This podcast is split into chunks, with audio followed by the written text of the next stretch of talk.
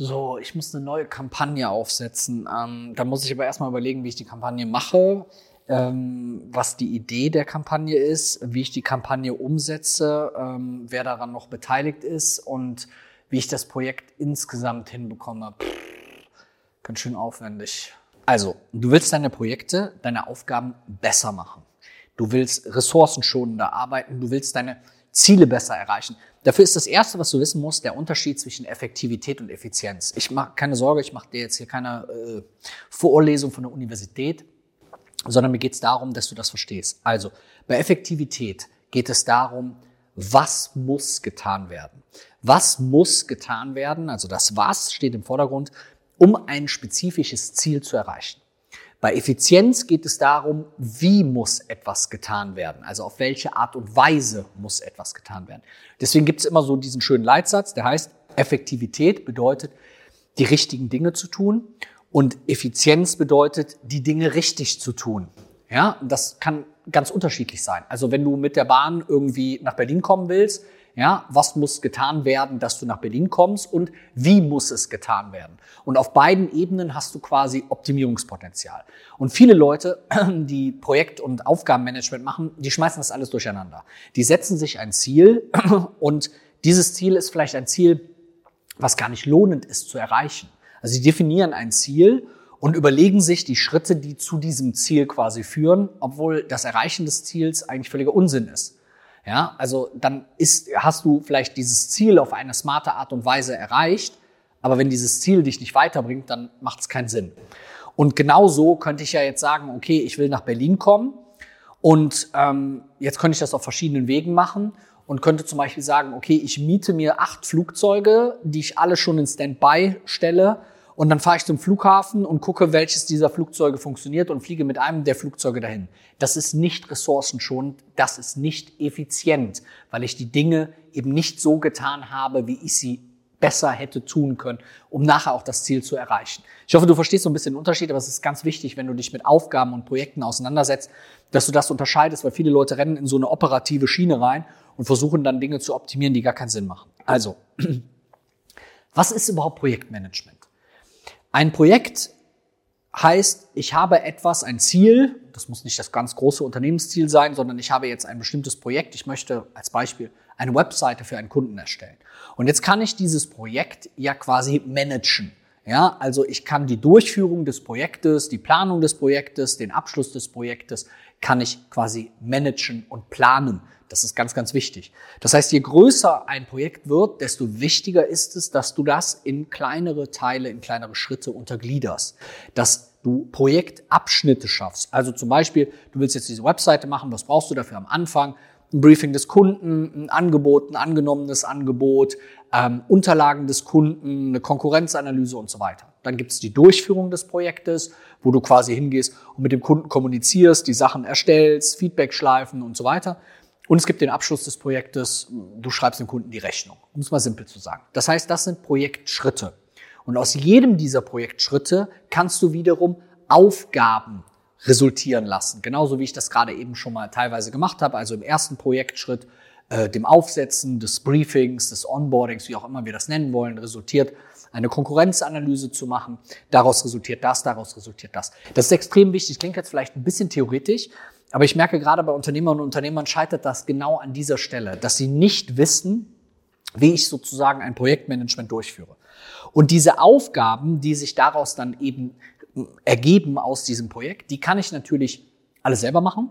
Ich kann sie aber natürlich auch auf andere Leute verteilen. Also ich könnte dann zum Beispiel sagen, okay, hier mein Mitarbeiter X, der macht, übernimmt innerhalb des Projektschritts Onboarding des Kunden, übernimmt der quasi Angebotserstellung und Auftragszusage. Und Mitarbeiter Y übernimmt Briefing und Datenhandling, Informationsbeschaffung, was auch immer.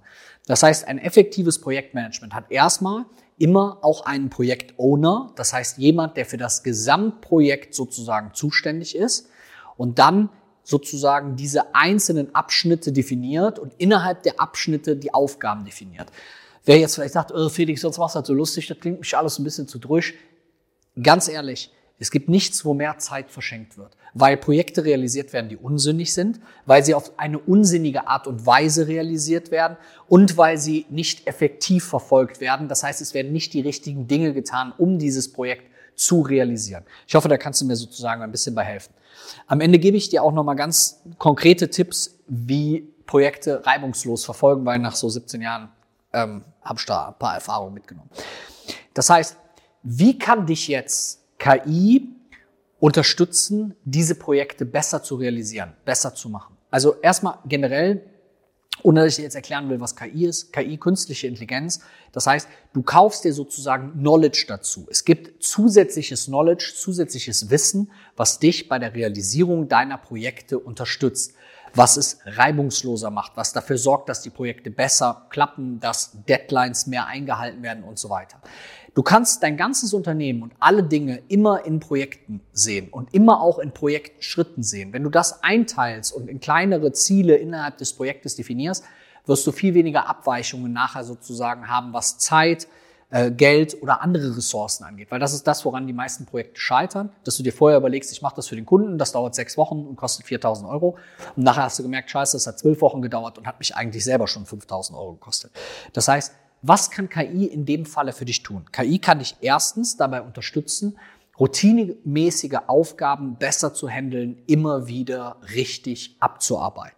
KI kann dich dabei unterstützen, Aufgaben zu priorisieren und Aufgaben zu planen. Also zu verstehen, das kam jetzt, danach kommt das, danach kommt das. KI kann dich dabei unterstützen, Risiken zu erkennen. Wenn ein Projekt zum Beispiel in eine falsche Richtung läuft oder sich nicht so entwickelt, wie es vielleicht sollte, und du kannst mir glauben, das passiert relativ häufig, dann kann auch das KI gut machen. KI kann die Daten des Projektes analysieren und für dich auswerten. Auch das ist super hilfreich, weil man selber manchmal gar nicht so weiß, ja, okay, wie lange kann denn der Projektschritt jetzt dauern? Hat der jetzt vielleicht schon lange gedauert? Gibt es Erfahrungswerte? KI, wie schätzt du ein, wie lange dieser Schritt dauert? Etc. pp. Da tut sich gerade extrem viel. Und KI kann natürlich aus vorherigen Projekten, die du hattest, lernen und Muster erkennen und verstehen, ah, das kalkulieren wir immer ein bisschen knapp. Das kannst du dir auch einfach vorstellen, wie wenn du mit Google Maps irgendwo mit dem Auto hinfährst. Dann ist es ja auch oft so, dass du siehst, dass die Ankunftszeit sich quasi verändert, weil ähm, die KI quasi lernt, wie schnell du fährst, äh, Daten von anderen Wagen und Autos bekommt und dadurch quasi deine Ankunftszeit besser kalkulieren kann. Und vielleicht auch sieht, ah, wie oft macht der denn Pause? In der Regel hat er früher immer so und so oft Pause gemacht und so weiter. Also, diese computergestützte Unterstützung hilft dir, dein Projekt besser zu machen. Du musst dir das einfach vorstellen, wie so ein zusätzlicher Mitarbeiter. Wie jemand, der quasi da ist und der dir dabei helfen kann. Du stellst dir jetzt wahrscheinlich die Frage, wie kriege ich die Sachen denn jetzt überhaupt alle zusammen? Du hast wahrscheinlich schon 800 Tools im Einsatz und hast schon Angst, dass ich dir jetzt das nächste 500.000. Tool empfehle. Wir nutzen ein Tool, was all diese Dinge zusammenbringt. Weil ich habe gemerkt, dass Schnittstellen nach hinten raus immer zu Problemen führen. Also wir haben ein Tool, über das wir als Kern ein CRM-System haben, also ein Customer Relationship Management, ne, womit du alle deine Kunden quasi managen kannst, worüber du Aufgaben und alle Projekte managen kannst, worüber du alle HR-Sachen managen kannst, worüber du die Zusammenarbeit untereinander und die Kommunikation deiner Mitarbeiter untereinander managen kannst, worüber du auch deine kompletten HR-Sachen und noch mehr Sachen machen kannst. Das heißt, du hast ein zentrales Tool, was all diese Dinge sozusagen verwendet. Und wir nutzen Bittrex 24 das ist genau das, worum es geht, schon relativ lange. Und warum erzähle ich dir das an der Stelle? Weil ich dir genau das mit dem Aufgaben- und Projektmanagement an der Stelle erklären möchte. Also, mit Bittrex 24 musst du dir so vorstellen wie so einen ultimativen Arbeitsplatz. Also du hast eine so Sache, wo du dich einloggen kannst, wo du alles an einer Stelle hast. Du hast also wirklich eine einheitliche cloud-basierte Lösung. Das heißt, nichts geht verloren und da fliegt da was und da fliegt da was lokal auf irgendwelchen Rechnern rum, sondern du hast eine einheitliche All-in-One-Lösung, die du sowohl auf deinem Rechner als auch mobil, auf Smartphone etc. nutzen kannst. Und über diese Sache kannst du dein Aufgaben- und Projektmanagement machen. Und warum ist das so spannend und warum hat das was mit den anderen Sachen zu tun? Weil die Mitarbeiter müssen ja zu Projekten und zu Aufgaben auch untereinander kommunizieren. Es müssen Aufgaben zugewiesen sein. Es muss klar sein, wer wie wo was macht. Wenn du dann auf ein anderes Tool wechselst, dann wirst du sozusagen Schwierigkeiten haben. Und was ich so geil finde bei Bitrix 24, das ist noch relativ neu, ist, es gibt einen sogenannten äh, Co-Piloten. Und das ist genau das, was ich dir eben in dem ersten Teil des Videos so ein bisschen mit auf den Weg geben wollte. Das heißt, es gibt einen Co-Piloten, das ist wie eine KI, die neben dir im Flieger sitzt und die dir hilft, diese Dinge zu erstellen, zu machen, umzusetzen, die du machen willst. Also, die unterstützt dich beim Projektmanagement, bei der Aufgabenverwaltung und ist wie so ein, ich sag mal, Brainstorming-Partner, den du die ganze Zeit fragen kannst. Also, du musst dir das vorstellen, wie du es vielleicht von ChatGPT kennst. Du hast eine Chat-Funktionalität und du kannst dann prompten, du kannst Sachen da quasi reinschreiben und kannst der KI quasi all deine Fragen stellen, die wiederum dann in dein Projekt und in dein Aufgabenmanagement reinfliegen. Das heißt, du brauchst nicht ein Kommunikationstool, ein Aufgabenplanungstool und noch irgendeine KI, sondern du hast das mit dem Co-Piloten in Beatrix 24 alles an einer Stelle. Das kann ich dir sagen, das spart auf jeden Fall Schnittstelle.